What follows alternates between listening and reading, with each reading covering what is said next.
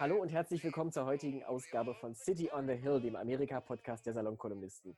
Heute ist Dienstag, der 21. Juli 2020 und es sind jetzt noch genau 105 Tage oder 15 Wochen bis zur Wahl. Mein Name ist Richard Volkmann und mit mir verbunden ist wie immer Hannes Stein in New York. Hallo Hannes. Hallo Richard.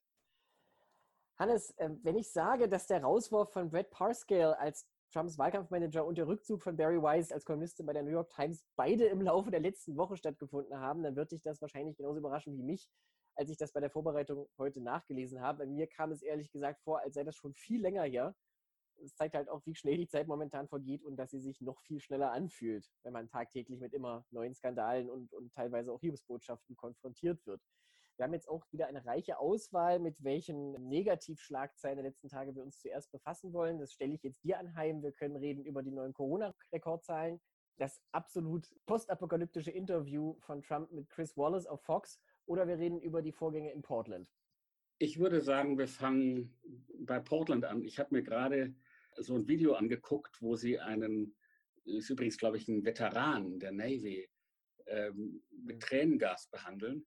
Also so hatte ich ihr eigentlich irgendwie nicht gewettet, als ich 2007 in Amerika eingewandert bin, nämlich dass eines Tages in einer amerikanischen Stadt Leute von einer Bundesbehörde, die durch nichts ausgewiesen sind, du hast keinen Namen, du hast keinen Dienstgrad, irgendwelche Leute von der Straße weg verhaften können, ohne Begründung, sie dann irgendwann auch wieder freilassen, auch ohne Begründung und das Ganze ohne, dass es auch nur einen fetzen Papier gäbe, wo drauf stünde, warum das Ganze jetzt passiert ist und also mit anderen Worten, äh, ähm, die rechtsstaatlichen Normen sind wirklich weg.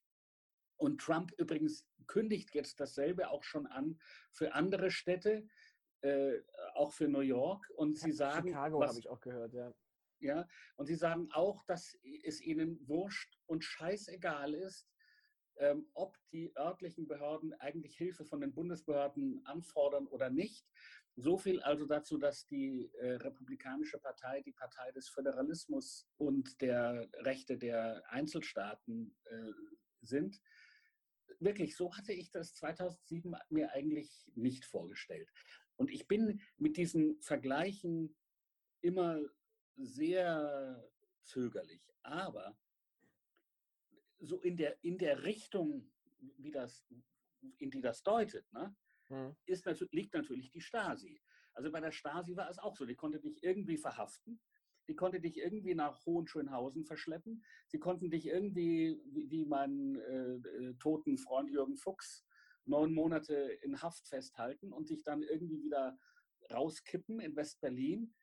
Und äh, du hattest niemals eine Ahnung, du hattest nie einen schriftlichen Beweis auch nur, dass das Ganze wirklich passiert war. Und ich meine, natürlich sind wir noch nicht da. Ich bin ja nicht wahnsinnig. Ich sage jetzt nicht, wir sind hier in Amerika, da wo die DDR, also es ist noch nicht die DDR. Weiß Gott Aber es liegt in dieser Richtung. Es liegt in dieser Richtung, gerade passiert. Also mein Eindruck, vielleicht sollten wir einen Schritt zurückgehen und nochmal ganz kurz darüber sprechen, was genau passiert ist. Also es ist wohl so, dass Truppen, die mittlerweile ausgewiesen sind als Truppen des Department of Homeland Security, also dieses äh, auf Deutsch immer so schön Heimatschutzministeriums, in Portland sind und dort angefangen haben, gegen die Leute vorzugehen, die sie für gewalttätige Demonstranten halten. Und der große Aufreger dabei ist eben, wie du richtig gesagt hast, sie wurden halt von den lokalen Behörden, das heißt weder von dem Bürgermeister von Portland noch von der Polizeibehörde in Portland noch von den staatlichen Behörden in Oregon angefordert. Im Gegenteil, Ted Wheeler war gestern im Fernsehen und sagte halt live on the air, Coast to Coast, ähm, er will das nicht und diese Leute sollen so schnell wie möglich wieder verschwinden. Auch der Generalstaatsanwalt von Oregon bereitet jetzt offenbar äh, eine Klage vor gegen die Bundesregierung in Amerika, genau aus dem Grund. Hintergrund scheint zu sein, das wird zumindest immer gesagt jetzt, dass es ähm, eine Mischung ist aus, aus Gesetzgebung nach dem 11. September und der Executive äh, Order von Trump von vor ein paar Wochen, die diese Statuen besonders schützen soll. Also das Argument ist jetzt praktisch, dass diese, dass die Monumente in Portland so gefährdet sind und deswegen muss jetzt die, die äh, gesamtstaatliche Regierung in Washington eingreifen, egal ob, äh, ob das gewünscht ist oder nicht. Und das Argument kam ja auch von Trump, also er macht jetzt sozusagen die Arbeit, für die die lokalen Behörden sich zu fein sind oder die sie nicht machen wollen. Ja, da sind wir jetzt wieder relativ nah an Anfang Juni, Dominate the Streets. Ja, und, und was eben auch noch ein Teil der Geschichte ist, ist, also die eigentliche Behörde, die ja dann eingreift, wenn die örtlichen Polizeibehörden nicht weiterkommen, ist ja das FBI. Ja. Und das FBI ist eben völlig marginalisiert worden hier, weil Trump das FBI nicht passt, weil das FBI äh, nicht ähm, klar genug auf seiner Seite, oder genauer gesagt, ich meine, das FBI empfindet er ja geradezu als feindselig, weil die sich ja erfrecht haben, ähm, ihn zu untersuchen, wegen seiner äh, zwielichtigen Kontakte mit Russland. Aber ich, ich meine, der Unterschied eben, übrigens, hier siehst du natürlich, was der Unterschied ist dazu, dass es schon ein full-blown autoritäres System ist. Der Unterschied ist eben, dass so ein Bundesstaat wie Oregon dann eben die Bundesregierung verklagt, dass man eben sagt, also so geht es nicht. Aber es ist trotzdem, es ist abenteuerlich und wenn man das mir vor, ich weiß nicht, also als Trump gewählt wurde, seit Trump gewählt wurde, wundert mich natürlich weniges. Aber wenn man mir davor das gesagt hätte, hätte ich gesagt, du spinnst, das ist ein, eine anti-amerikanische, hysterische Dystopie. Sowas kann es in Amerika nicht geben, weil Amerika ein funktionierender, auf allen Ebenen funktionierender Rechtsstaat mit Tücken und Macken und allem Zeug ist, aber eben doch im Grunde ein funktionierender Rechtsstaat. Und das ist hier so gebrochen, dass man sich wirklich wundert. Und ich muss natürlich dazu sagen, ich bin auch gegen Chaos auf den Straßen, ich bin gegen Gewalt. Klar, ich wir bin, alle. Also ich meine. Ja, also ich bin, ich, I'm, I'm not a lovey-dovey hippie oder sowas. Aber ich bin für, ganz altmodisch für so etwas wie einen liberalen Rechtsstaat. Und das wird hier auf eine Weise ausgehebelt, die schon interessant ist. Äh, zumal, also was mich daran fast noch am meisten schockiert hat, ehrlich gesagt, wir sehen jetzt ja auch was, was wir schon Anfang Juni in Washington gesehen haben, nämlich diese Tendenz, dass polizeiähnliche Truppen auflaufen, ohne Abzeichen und ohne Kennung. Und das ist was, das, äh, da war ja schon Anfang Juni, als das in Washington der Fall war, die Assoziation bei vielen Beobachtern ganz klar, das ist ein bisschen wie Krim 2014. Nun ist natürlich die Krim 2014 von Portland 2020 immer noch weit entfernt, aber die Tatsache, dass du überhaupt staatliche Sicherheitskräfte hast, die ohne Abzeichen oder ohne erkennbare Abzeichen rumlaufen und, und offenbar mit großer Gewalt gegen, gegen Demonstranten vorgehen, wie du sagst, also das hätte ich auch vor, wir müssen jetzt gar nicht bis 2007 zurückgehen, das hätte ich selbst in Trump World noch vor sechs Wochen für völlig absurd gehalten. Ja, und sicherlich funktioniert der Rechtsstaat gegen sowas auch, aber dafür muss der Rechtsstaat natürlich auch die Zeit bekommen. Das braucht alles einen Moment. Und, und momentan ist der Stand eben der, dass auf den Straßen von Portland diese Zustände herrschen. Aber da, da ist es tatsächlich so, dass das Kind mit dem Bade auszuschütten, ist, ist noch untertrieben. Also die Antwort der Bundesregierung auf die tatsächlich vereinzelt vorkommenden äh, Gewaltexzesse bei diesen Demonstrationen ist, ist völlig unverhältnismäßig dass man keine Gewalt auf den Straßen sehen will, kann sowas niemals rechtfertigen. Schießen sich auch selbst ins Knie. Also man kann es ja sogar noch eins weiterdrehen. Nämlich, wenn Herrschaften ohne Abzeichen und ohne Namen in irgendwelchen Uniformen auf der Straße mich greifen können, ja? ja. Wer sagt mir denn, dass das wirklich Bundesbehörden sind? Das könnten ja auch kriminelle Gangs sein oder das könnten irgendwelche Milizen sein. Oh Gott, das kann die Montana Militia sein, die dich nach Das kann die Montana, ja. So, und nun habe ich ja als Amerikaner aufgrund des Second Amendment das Recht, eine Waffe zu tragen und ich habe auch das Notwehrrecht. Okay? Und äh, ich, eine, eine Frage, die sich wirklich stellt, also die, die Demonstranten am Anfang dieser Corona-Krise, da liefen ja diese bewaffneten Herren mit diesen AR-15 rum in, in Michigan. Ne? Stimmt, die haben das Kapitol besetzt und haben, wollten Gretchen Whitmer. Nicht wahr? Nicht wahr? So, also im, Grund, ja, also im, im, im Grunde ist die, wäre die nächste Eskalationsstufe, und ich will nicht, dass es passiert, ich sage nur, dass die nächste Eskalationsstufe wäre, dass diese Demonstranten in Oregon sagen, okay, wir machen Gebrauch von unserem Recht auf Waffenbesitz, Second Amendment, und wenn irgendjemand versucht, uns zu greifen, schießen wir den über den Haufen. Okay? Und dann wird es interessant beim Gerichtsprozess nachher, wenn er sagt, nö, ich habe von meinem Notwehrrecht Gebrauch gemacht und ich wusste nicht, dass das der Angehörige einer Bundesbehörde war. Woher denn auch? Er sagt dir nichts. Das ist ja auch nicht zu erkennen. Ja? Ja, ja, nee, das ist, das ist sehr richtig. Und äh, vor dem Hintergrund bin ich eben auch sehr kritisch. Ich bin nun genau wie du auch alles andere als ein, ein Freund chaotischer Zustände auf den Straßen, egal auf welcher Seite des Atlantiks. Bloß man muss jetzt kein, kein ausgebildeter Geiselnahmeverhandler sein, um zu erkennen, dass hier weiter eskaliert wird und nicht deeskaliert. Also ich meine, es ist ja völlig klar, dass die Demonstranten sich dann davon nicht unterkriegen lassen, sondern eher noch angestachelt werden. Das sind ja genau die Dinge, gegen die man auch mit auf die Straße geht. Ja, die, die gute Nachricht wiederum ist, dass das alles politisch Joe Biden hilft. Also äh, der, der Kipppunkt, das habe ich gerade irgendwo gelesen in der Umfrage, also der Kipppunkt, wo Joe Bidens Vorsprung vor Trump also wirklich dramatisch nach oben ging. Inzwischen ist er ja bei zweistelligen Zahlen. Mhm. Ja. Also der, der Kipppunkt war diese, diese Sache in Lafayette Park, wo Trump also diesen Park, äh, ähm, die, Demo die, die übrigens, das waren wirklich friedliche Demonstranten, hat wegfegen lassen mit Tränengas und Wasserwerfern, um dann eben diese, dieses absurde Bild mit der Bibel zu produzieren, die er, glaube ich, auch noch irgendwie verkehrt rumhielt. Das war der Moment, wo große Teile der amerikanischen Öffentlichkeit gesagt haben, nö, so nicht. Und ich kann oder ich, ich vermute, dass das, was jetzt in Oregon passiert, Trump bei seinen Anhängern natürlich, also der, der Kult ist für alle Argumente und alle Vernunft verloren, das ist klar. Aber in der breiten amerikanischen Öffentlichkeit kommt das wirklich nicht gut an, weil wie ich schon sagte, also diese, dieses Gefühl, das ich habe, you know, I didn't sign up for this. Also mhm. als ich gesagt habe, bei meiner Einbürgerungszeremonie, ich werde Amerika gegen alle Feinde verteidigen, und zwar im Inneren wie im Äußeren, das ist Teil der Einbürgerungszeremonie. Ja, da, da habe ich irgendwie äh, gedacht, ich bin jetzt Mitglied einer äh, liberalen, demokratischen Gesellschaft geworden und nicht einer Gesellschaft, wo man von der Straße weggefangen werden kann. Aber, und, aber ich denke, so geht es nicht nur Leuten, die wie ich eingewandert sind, sondern so geht es auch Leuten, die schon als Amerikaner geboren sind, die sagen, so, also das nicht. Und zwar, ich meine jetzt nicht nur, ähm, um das auch noch demografisch zu sagen, also ich meine jetzt nicht nur, dass das schwarze Amerikaner stört oder Immigranten oder äh, äh, Linke, sondern das stört, glaube ich, auch viele weiße Amerikaner, die sich als politisch centrist, also irgendwie in der Mitte beschreiben würden. Also das ist für mich die, die einzig gute Nachricht dabei. Äh, guter Wahlkampf für Trump ist dieser Scheißdreck nicht. Nee, und da kommt noch eine Sache hinzu. Und zwar, wir sind ja jetzt noch Ende Juli und üblicherweise ist es ja auch so, dass der Wahlkampf und der Präsidentschaftswahlkampf im Allgemeinen ja erst so um Labor Day herum wirklich beginnt. Also so an diesem, diesem, das ist der erste Montag im September und da ist ja dann so der Zeitpunkt, wo die meisten Leute so allmählich wahrnehmen, dass dieses Jahr im Herbst eine Präsidentschaftswahl ansteht. Dann beginnen sie vielleicht sich ein bisschen mit den Kandidaten auseinanderzusetzen und so weiter und so fort das kannst du natürlich dieses Jahr alles komplett vergessen. Also die Hoffnung, dass das alles unterm Radar fliegt, ist gering. Und ich kann nur wiederholen, was wir letzte Woche hier mit Markus Pindo gesagt hatten. Es ist sicherlich so, dass noch relativ viel Zeit ist, um das aufzuholen. Es sind jetzt noch dreieinhalb Monate bis zur Wahl. Aber es ist halt jede Woche eine Woche weniger.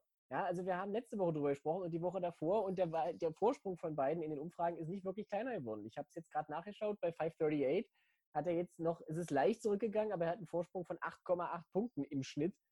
Das, ist, das sind ja Dimensionen, die man sich früher überhaupt nicht vorstellen konnte. Ja, und für Trump wird es jetzt mit jeder Woche halt auch schwerer, das Ruder rumzureißen. Zumal es ja auch noch andere Themen gibt, die jetzt für ihn nicht so ganz passend sind. Da kommen wir jetzt gleich zu unserem zweiten Themenkomplex, nämlich Corona. Äh, was, du ja, was dich ja in New York sehr wahrscheinlich auch immer noch beschäftigt, obwohl New York ja mittlerweile so als befriedetes Gebiet gilt. Das ist auch ganz interessant. Naja, wir, wir haben bei uns in New York die, die Kurve äh, geknickt. Wir haben bei uns ja. eine niedrige Inzidenz. Ähm, wir sind äh, auch, also wir, wir, gehen immer noch nicht essen oder so, sowas, aber äh, wir bestellen mittlerweile Essen bei Restaurants und ich werde morgen in einen Copyshop gehen und ein paar äh, ich habe die Fahnen von meinem neuen Roman, die bekomme ich dann, also die werde ich dort ausdrucken. Mhm. Das macht mein eigener Drucker dann doch nicht mit, weil das sind, glaube ich, mehr als 300 Seiten. Ja, ja. Aber ich, also ich meine, hier, hier ist es im Moment ein bisschen idyllischer und die Haupt, äh, äh das Hauptgeschehen, die, die Hauptinfektionen passieren in, in Texas und Florida und jetzt immer mehr auch in Georgia, immer mehr auch in Alabama, Kalifornien. Äh, da ist es sehr dramatisch. Ich meine, die, man kann die Hoffnung haben, dass die Totenzahlen geringer sein werden, als sie es bei uns waren, weil wir inzwischen eben ein paar Medikamente haben und ein paar Tricks.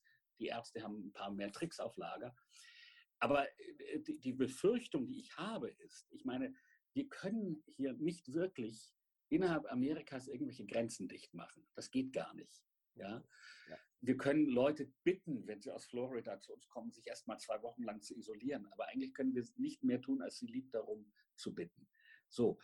Und das heißt, die Seuche wird zu uns zurückkehren, hier auch, auch in den Nordwesten der Republik, auch nach New York, auch nach New Jersey. Und das wird passieren, vermute ich. Ich meine, ich bin kein Prophet, aber ich würde so schätzen, September, Oktober rum. Und dann wird die Kurve bei uns wieder ansteigen. Und dann gibt es nur zwei Sachen, die für uns arbeiten. Das eine ist möglicherweise, da eben schon, ich weiß nicht, 20 Prozent hier irgendwie das, das Virus hier hatten, die meisten davon völlig unsymptomatisch. Das ist schon Bronx, so eine. In der Bronx übrigens die meisten prozentual, wenn ich es richtig in Erinnerung habe. Ja, natürlich. Weil, weil, weil äh, ich sage deswegen natürlich, weil äh, hier viele Schwarze und Latinos leben, die in der, im April nicht sagen konnten, wir bleiben zu Hause und arbeiten von zu Hause aus, weil die das eben ärmere Leute sind, mhm. sondern die eben in der Seuche arbeiten mussten und sich dabei in irgendeiner Form das Virus gefangen haben. Aber die Hoffnung, die man eben jetzt haben kann, ist, dass die Immunität, wir wissen ja nicht, wie lange sie reicht, aber, aber dass sie eben dann noch da ist, also dass wir eine, eine Hintergrundimmunität haben, was das Virus bei uns ein bisschen bremst, wenn es zurückkehrt. Das ist die eine Hoffnung. Die andere Hoffnung ist, dass wir bis dahin eben irgendein richtig gutes Medikament haben. Ähm, ich habe übrigens gerade gelesen, die Israelis haben gerade was, probieren gerade was, nämlich ob ein Anticholesterinmittel hilft. Aber das nur in Klammern. Ähm, ich meine, das Positive ja. ist, es sind natürlich die, die äh, Impfstoffkandidaten sind ja jetzt momentan alle schon in den klinischen Testphasen und da gibt es wohl ermutigende antworten. Also es hieß jetzt wohl einerseits, dass äh, die Immunität auch nach durchgemachter Erkrankung nicht unendlich lange halten muss. Aber wenn man halt einen sehr wirksamen Impfstoff hat, der eine intensive Immunantwort äh, heraufbeschwört, würde ich als Laie jetzt sagen, dann nimmt man das halt und dann muss man wahrscheinlich wie bei der Grippe einfach in Zukunft jedes Jahr neuen Impfstoff entwickeln. Aber das nehme ich gern.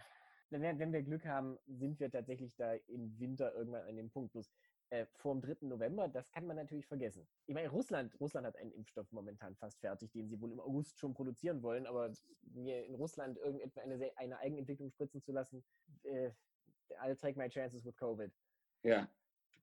Vor die Wahl gestellt zwischen Putin und Covid. ja, eben. Aber die Zahlen in Amerika sind jetzt tatsächlich, ich habe es jetzt gerade mal nochmal rangeholt, sind wirklich erschreckend. Also wir hatten am 16. Juli, das war letzte Woche Donnerstag, 77.300 neue Fälle in den USA. Und das ist schon recht bemerkenswert, wenn man bedenkt, dass Deutschland insgesamt jetzt, glaube ich, 203.000 bestätigte Infektionen hat.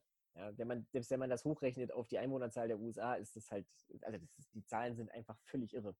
Und dann gibt es auch so Entwicklungen, die bei uns hier auf ein gewisses Kopfschütteln stoßen, freundlich ausgedrückt, wie zum Beispiel die Anordnung von Brian Kemp, des Gouverneurs von Georgia, der ja Keisha Bottoms, der Bürgermeisterin von Atlanta, verboten hat, eine Maskenpflicht in ihrer Stadt anzuordnen? Ja, das ist aus zwei Gründen äh, völlig irre. Also e, erstens mal ist es irre, weil ähm, wir eben aus anderen Ländern wissen, wie ähm, wirksam Masken sind. Nicht? Und dass man eben mit Masken ähm, sogar ein bisschen mehr Wirtschaftsleben wieder haben kann als ohne Masken. Ne? Also mit Masken ja. kannst du eben äh, einen Laden aufmachen oder einen Friseursalon oder vielleicht nicht gerade ein Restaurant, aber, aber irgend sowas, wo Leute sich ein bisschen kürzer in geschlossenen Räumen rumtreiben. Also das ist der eine Grund, warum es irre ist. Der zweite Grund ist aber, dass wir es aus unserer eigenen Geschichte wissen müssten. Denn diese ganze Maskendiskussion gab es eben schon mal 1918 während der äh, spanischen Grippe der, der Influenza, die übrigens ihren Namen, also der spanische Grippe ist völliger Quatsch, die kam, es kam nicht aus Spanien, es kam ur, ursprünglich von uns, aber egal. Also während, während dieser schrecklichen Influenza-Welle 1918 gab es exakt dieselbe Massendiskussion und die, das Ergebnis ist vollkommen klar, nämlich die Städte damals, die Masken angeordnet haben, sind besser durch die Seuche gekommen als Städte ohne Maske. Das heißt also, was Brian Kemper macht, ist ist, ist geschichtsvergessen und provinziell. Ja? Und dumm. Richtig, und dumm, weil, also ich verstehe auch nicht ganz, warum er sich jetzt speziell diesen Hügel aussucht, um drauf zu sterben. Weil vielleicht stand ja der Gedanke dahinter, dass er sich jetzt besonders nah an Trump andient, der ja lange Zeit Masken sehr, sehr skeptisch gegenüberstand.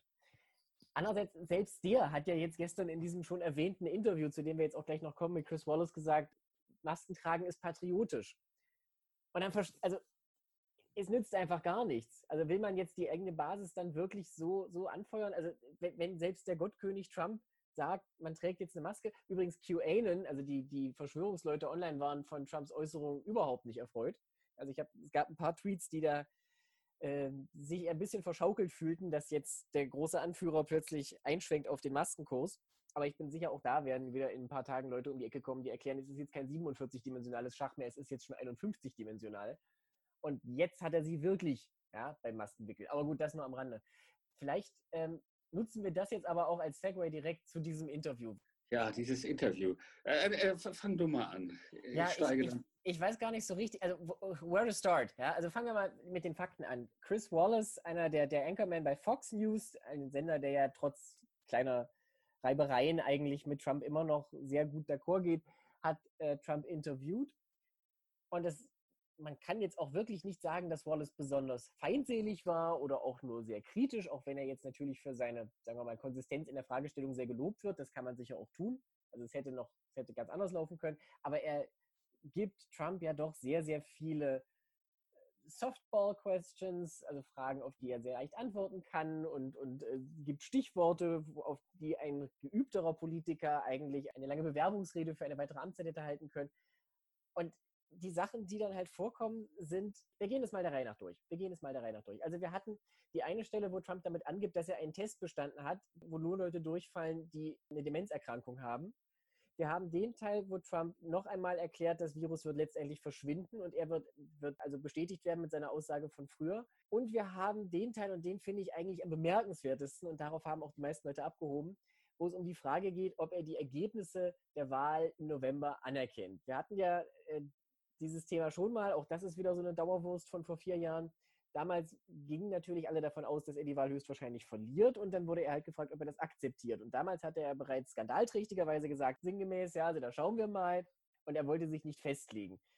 Jetzt ist das damals nicht eingetreten. Die Wahrscheinlichkeit, dass es eintritt, ist dieses Mal aber, ich würde sagen, doch noch höher als vor vier Jahren. Und wir wissen immer noch nicht, was Trump dann eigentlich macht. Und ehrlich gesagt, ich habe das bis vor ein, zwei Wochen noch als äh, Spinnerei abgetan, aber so allmählich wächst auch bei mir ein bisschen die Nervosität, was dieses Thema angeht. Ja, also ich, ich meine, er hat eigentlich, indem er es nicht beantwortet hat, sehr, es doch klar beantwortet, nämlich wenn er die Wahl verliert, wird er das nicht anerkennen. Und ich, ich sehe also, oder sagen wir es so, ich, ich sehe eigentlich es drei Endszenarien für die Ära Trump. Ja. Äh, die, das eine Szenario ist, also dass er jetzt gewinnt, knapp irgendwie, mit Wahlbetrug, mit Leute am Wählen hindern, ja, aber mhm. irgendwie gelingt es ihm, diese Wahl ähm, zu gewinnen. Und dann ähm, sind wir in völlig unbekannten Wassern. Also was dann passiert, weiß ich nicht. Also klar ist natürlich, ein großer Teil der amerikanischen Gesellschaft wird ihn überhaupt nicht anerkennen. Äh, sie werden versuchen, irgendwie die Brutalität raufzufahren. Das wird mehr Brutalität auf der Gegenseite hervorrufen. Keine Ahnung. Ich glaube übrigens auch nicht, dass er besonders, also ich weiß nicht, ob er eine zweite Amtszeit übrigens überleben wird. Ich meine jetzt nicht, weil jemand erschießt, sondern gesundheitlich. Ja, die, die, das, das, gleich, das ganz, ganz kurz, das ist mir auch gleich aufgefallen bei diesem Interview. Darüber müssen wir dann noch reden. Als, ja, darüber müssen wir noch eigens reden. Ja. Okay, also das ist Szenario 1, er gewinnt. Szenario 2, er, er verliert knapp. Und davor habe ich eigentlich am meisten Angst. Ja. Weil dann wird er sagen, ähm, ja, das war also alles Betrug und das erkennt er nicht an. Und dann ist die Unsicherheit nicht nur bei seinem Kult, äh, sondern auch bei größeren Teilen der amerikanischen Bevölkerung so groß, dass es nicht so einfach sein wird, zu sagen, äh, äh, nein, nein, sondern dann ist die Gefahr groß, dass sie sich eben doch irgendwie oder dass er also einfach nicht geht. Und die, die dritte Möglichkeit ist ein Blowout-Sieg für, für Joe Biden, also ein wirklich klarer und überwältigender Sieg. In diesem Fall kann ich mir vorstellen, dass einzelne Trump-Anhänger anfangen werden zu schießen. Mhm. Aber im ja. Großen und Ganzen wird es doch so sein, dass ihn die Leute dann mit mehr oder weniger Gewalt aus dem Weißen Haus rausbegleiten. Aber das sind die, die drei Szenarien, die ich nach dem sehe. Aber ich sehe nicht, dass das irgendwie ein normaler ähm, Machtwechsel sein wird. Das ist nämlich auch so ein bisschen meine Sorge. Und du hast den Nagel auf den Kopf getroffen. Dieses Szenario, dass Biden relativ knapp gewinnt, also irgendwas wahrscheinlich so unter 300 Stimmen im Wahlmännerkollegium. Es gab auch vor einigen Wochen einen Artikel im Guardian dazu, der sich genau mit dieser Frage beschäftigte. Und da wurde eben auch ein Szenario ausgeführt, was Trump dann machen könnte. Und der Gedanke ist jetzt folgender. Wenn die Wahl stattgefunden hat, also die Wahl der, der Wahlberechtigten, jetzt nicht im Wahlmännerkollegium, müssen diese Ergebnisse in den jeweiligen Staaten von den dortigen Legislators, also von den Parlamenten, ratifiziert werden, und zwar rechtzeitig, bevor das Electoral College zusammentritt, was, glaube ich, am 14. oder 15. Dezember ist, also einen guten Monat nach der Wahl. Wenn das nicht geschieht, können die Elektoren keine Stimmen abgeben, weil es ist ja nicht, steht ja nicht fest, wer gewonnen hat. Dann kann es passieren, dass, diese, dass die Wahl unvollständig stattfindet im Electoral College und dann niemand 270 Stimmen bekommt, weil eben in bestimmten Staaten, die Joe Biden dann theoretisch gewonnen hätte, in denen aber die Republikaner die State Legislature dominieren, einfach keine Stimmen abgegeben werden. Wenn aber niemand eine Mehrheit im Electoral College bekommt, dann geht die Wahl wieder ans House of Representatives. Jetzt denkt man natürlich, da haben die Demokraten momentan die Mehrheit. 538 sagt auch voraus, dass sie die wahrscheinlich behalten, möglicherweise sogar ausbauen werden. Aber es wird dort nicht nach Köpfen abgestimmt, sondern nach State Delegations. Das heißt, es geht nicht darum, wie viele, wie viele Abgeordnete gibt es von den Demokraten und wie viele gibt es von den Republikanern, sondern gibt es in der State Delegation von Pennsylvania mehr Demokraten oder mehr Republikaner und am Ende zählt das dann als eine Stimme. Und momentan ist es so, dass diese Wahl 26 zu 23 für Trump ausgehen würde. Das ist jetzt natürlich alles ein bisschen konstruiert, da muss viel klappen, da muss viel passieren, es müssen vor allen Dingen die lokalen Parlamentarier mitspielen. Ich für meinen Teil glaube das nicht. Und zwar aus dem einfachen Grund, dass der Nimbus der Unbesiegbarkeit, den Trump halt vor sich herschiebt und den, von dem er auch immer sagt, ist, also die, the polls are wrong, ja, und er hat es 2016 geschafft, er wird es 2020 wieder schaffen. Wenn er tatsächlich verliert, dann gibt es auch keinen wirklichen Grund mehr für Republikaner, ihn unbedingt weiter zu, äh, zu stützen. Denn da, damit gibt es aus meiner Sicht nichts mehr zu gewinnen. Ich weiß nicht, wie du das siehst, aber das, das wäre jetzt ein Szenario, was ich trotzdem für unwahrscheinlich halte. Aber unwahrscheinlich heißt halt gar nichts mehr bei Trump. Naja, die, die, das ist die offene Frage. Wann fängt so ein kalter Mensch wie Mitch McConnell an, mit Trump zu brechen? Ich meine, Mitch McConnell ist ja so der, wie ich glaube ich schon mal gesagt habe, so der Präsident Hindenburg in diesem äh, Spiel. Und der eben äh, nur aus einem Grunde zu Trump hält, weil er eben diese konservativen Richter will und weil er diese Steuergesetzgebung will. Und sonst interessiert ihn gar nichts. Und in dem Moment, wo er sieht, äh, dass die Republikanische Partei mit Trump über die, die Niagara-Fälle kippt, mhm. ähm, fängt er eben an, machiavellistisch zu denken, was, was in diesem Fall gut ist. Aber das sind alles, sind alles Spekulationen, das alles wissen wir nicht. Es ist nur wirklich etwas, wo man sich klar werden muss. Also die, das Prinzip des friedlichen Machtwechsels ist hier von Trump in Frage gestellt worden. Aber die andere Frage, die dieses Interview wirklich aufwirft, ist ja die Frage nach seinem Geisteszustand. Ich meine, der, der George Wallace, der übrigens der, glaube ich, der einzige verbliebene Journalist bei Fox News ist, ähm, also der einzige bei Fox News, der, meine ich, der nicht, der nicht ein Propagandist ist, sondern, sondern jemand, der, ich meine, der ist bestimmt konservativ, aber das ist ja in Ordnung, ja. aber eben jemand, der, der wirkliche Fragen stellt. Also der hat ja, ohne es zu wollen, aber Trump ungeheuer vorgeführt als ein Mann, der eben äh, nicht fähig ist, zwei Minuten lang eine Frage im Kopf zu behalten, die man ihm im Kopf gestellt hat, der, wenn man ihn fragt, sag mal, was ist eigentlich dein Verdienst als Präsident in diesen vier Jahren und was gedenkst du in den nächsten vier Jahren zu tun, anfängt zu klagen, wie böse er von der ganzen Welt behandelt wird, ähm, der ähm, ungeheuer stolz darauf ist, einen Test bestanden zu haben, wo er einen Elefanten als Elefanten erkennt. Und nun ist es so, also ich meine, ich habe mich damit bei den Salonkolumnisten mal ein bisschen in die Nesseln gesetzt, weil ich spekuliert habe, an was Trump nun eigentlich leidet. Das, ich will dieses Fass gar nicht wieder aufmachen. Aber es muss dir klar sein, wenn du dieses Interview guckst, du, du siehst nicht ein Interview mit einem Menschen, der ganz bei Trost ist. Gut, das wussten wir jetzt aber tatsächlich auch schon länger. Das ja, aber es ist, ist, es ist doch interessant, das nochmal in dieser Brachialität vorgeführt zu werden. Und es ist übrigens auch so, das muss man doch auch mal sagen, also erstens mal gibt es einen riesigen Unterschied zwischen dem Trump von heute und dem Trump, Trump vor 40 Jahren. Guck dir mal auf YouTube Videos ja, mit dem vor 40 Jahren. Ja? Da konnte er in ganz also kohärenten Sätzen reden, ja. Ja, ja, also es ist ein, er war ein unangenehmer Mensch, aber er konnte noch in, in einen absetzen, also der konnte noch in kohärenten absetzen. Aber es ist auch ein Unterschied zwischen dem Trump vor drei Jahren und jetzt. Der, der geistige Verfall äh, Trumps in diesen drei Jahren Präsidentschaft ist ähm, augenfällig. Und das ist natürlich auch eine interessante Frage. Ähm, was, was tut, was passiert mit einem ganzen System? Also das ganze System ist auf ihn geeicht. Ja? Er ist das Einzige, er ist das, der Magnetpunkt, auf dem sich diese ganzen äh, Pfeile, Nadeln äh, ausrichten. Ja? Also mhm. die, der ganze Regierungsapparat, Bill Barr, also jetzt auch das Justice Department, die äh, gesamte republikanische Partei, diese gesamten Verschwörungstheorien, QAnon, das ist alles auf Trump ausgerichtet. Und das, der, der, derjenige, der das aber macht, das, der das Magnetfeld aussendet, ist eben jemand, der, ich versuche das jetzt möglichst neutral zu sagen, he's not well, er, er, ihm geht es nicht gut. Also ich bin tatsächlich sehr zurückhaltend bei solchen Sachen, weil selbst wenn solche Ferndiagnosen stimmen, ändert das ja noch nichts daran, dass wir einfach nichts dagegen tun können. Und einfach im Interesse meiner eigenen geistigen Gesundheit gehe ich jetzt davon aus, er ist einfach nur sehr konfus. Die viele Arbeit, die mit dem Präsidentenamt verbunden ist, setzt ihm zu. Und ansonsten setze ich meine Hoffnung ein bisschen auf den 3. November. Was man aber auf jeden Fall festhalten kann, und das ist jetzt mal, da halte ich mich an einem Punkt fest, den wirklich niemand bestreiten kann. Er ist nicht gerade ein sehr guter Politiker. Und um das zu untermauern, möchte ich jetzt tatsächlich nochmal, du hast es eben schon angedeutet, ganz kurz diesen, diesen Absatz noch einspielen, in dem er gefragt wird, das ist zum Schluss des Interviews, egal ob 21 oder 25, wie werden Sie Ihre Jahre als Präsident der Vereinigten Staaten betrachten im Rückblick? Hören wir da mal ganz kurz rein. Whether it's in 2021 or 2025, how will you regard your years as President of the United States? I think I was very unfairly treated.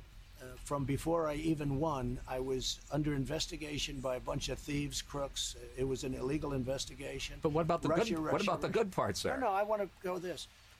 I have done more than any president in history in the first three and a half years, and I've done it suffering through investigations where people have been General Flynn, where people have been so unfairly treated. The Russia hoax, it was all a hoax. The Mueller scam, it was all a scam. It was all false. I made a bad decision on one bad decision, Jeff Sessions, and now I feel good because he lost overwhelmingly in the great state of Alabama. Here's the bottom line I've been very unfairly treated, and I don't say that as paranoid. I've been very, everybody says it. It's going to be interesting to see what happens, but with tremendous evidence right now as to how unfairly treated I was. President Obama and Biden spied on my campaign. It's never happened in history. If it were the other way around, the people would be in jail for 50 years right now. Naja, das ist eben sehr interessant, weil er eben wirklich nichts zu sagen hat. Das heißt, das ganze Projekt äh, basiert auf, wie sagt man denn auf Deutsch, Grievance? Ja, das ist eine gute Frage. Auf, auf, äh, also auf dem Gefühl, zurückgesetzt zu sein, nicht ungerecht behandelt worden zu sein. Und ich meine, das ist in, in, gewissem Sinne ist das komisch, dass Trump hier überhaupt nichts einfällt, außer sich als Opfer zu sehen. Das hat ja eine komische Seite. Aber ich glaube, es ist in einem gewissen Sinne auch, äh, es deutet darauf hin, was eigentlich ähm, sein, seine Anziehungskraft für viele Leute ausmacht. Nämlich genau dieses Gefühl, wir werden so ungerecht behandelt, ähm, äh, äh, ähm, auf einmal kommen diese ganzen Immigranten, schwarze Frauen und äh, ziehen an uns vorbei und werden zu Chefs und, und so, ja. Und, und wir, was ist mit uns? Also ich glaube tatsächlich, in gewissem Sinne beschreibt er damit sein Regierungsprogramm. Das ist das Regierungsprogramm. Das, das, ist lustig, dass du das sagst, weil es gab einen Artikel in National Review, was eine Publikation ist, die erstens recht weit rechts steht und zweitens in letzter Zeit auch nicht mehr wirklich Trump-kritisch unterwegs war, vorsichtig gesagt, mit dem Titel A Study in Self-Pity von Yuval Levine. Und da geht es halt genau um diese Sache. Und das ist, du hast den Nagel auf den Kopf getroffen, nach meinem Dafürhalten. Es geht ja nicht wirklich darum, ein positives Programm zu formulieren. Darum ging es ja auch wirklich nie. Darum ging es 2015 nicht, 16 nicht, darum ging es die letzten drei Jahre nicht, sondern es geht darum zu sagen, die Welt ist schlecht wie du richtig sagst, ihr seht es ja alle, ja, also diese ganzen, diese ganzen Linken und Feministen und wie sie uns alle heißen, die, die uns unser Amerika wegnehmen. Aber es, also das ist halt eine Sache, wenn du das als Outsider machst, vor vier Jahren.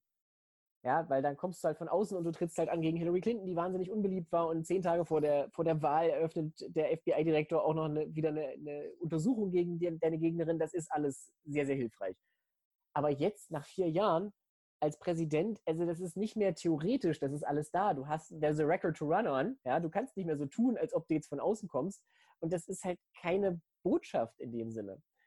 Und das ist eben interessant. Wir hatten ja ganz am Anfang diesen Brad Pascal angesprochen, den Wahlkampfmanager der kann einem auch ein bisschen leid tun. Ich meine, wird, tut er mir jetzt nicht unbedingt, aber der hat halt für seinen Teil lange Zeit, bevor er rausgeflogen ist als Wahlkampfmanager, er ist ja noch immer noch dabei, einen ganz normalen Wahlkampf gemacht für Trump. Er hat halt E-Mails geschrieben an Leute, die sich eingetragen haben und hat halt mit, mit Themen und, und Sachen, die natürlich voll auf Linie waren. Also er hat Themen, die Republikaner normalerweise interessieren, hat halt gegen Joe Biden ausgekeilt und gesagt, wählt ihn und dann hast du mehr oder weniger hast du dann irgendwann AOC und Ilan Omar und Green No Deal und du darfst kein Auto mehr haben. Also die ganzen Sachen, ja. Das war alles ganz normal zugeschnitten von der Message auf, auf das Wahlvolk und auf Wähler, die einen Präsidenten wählen wollen.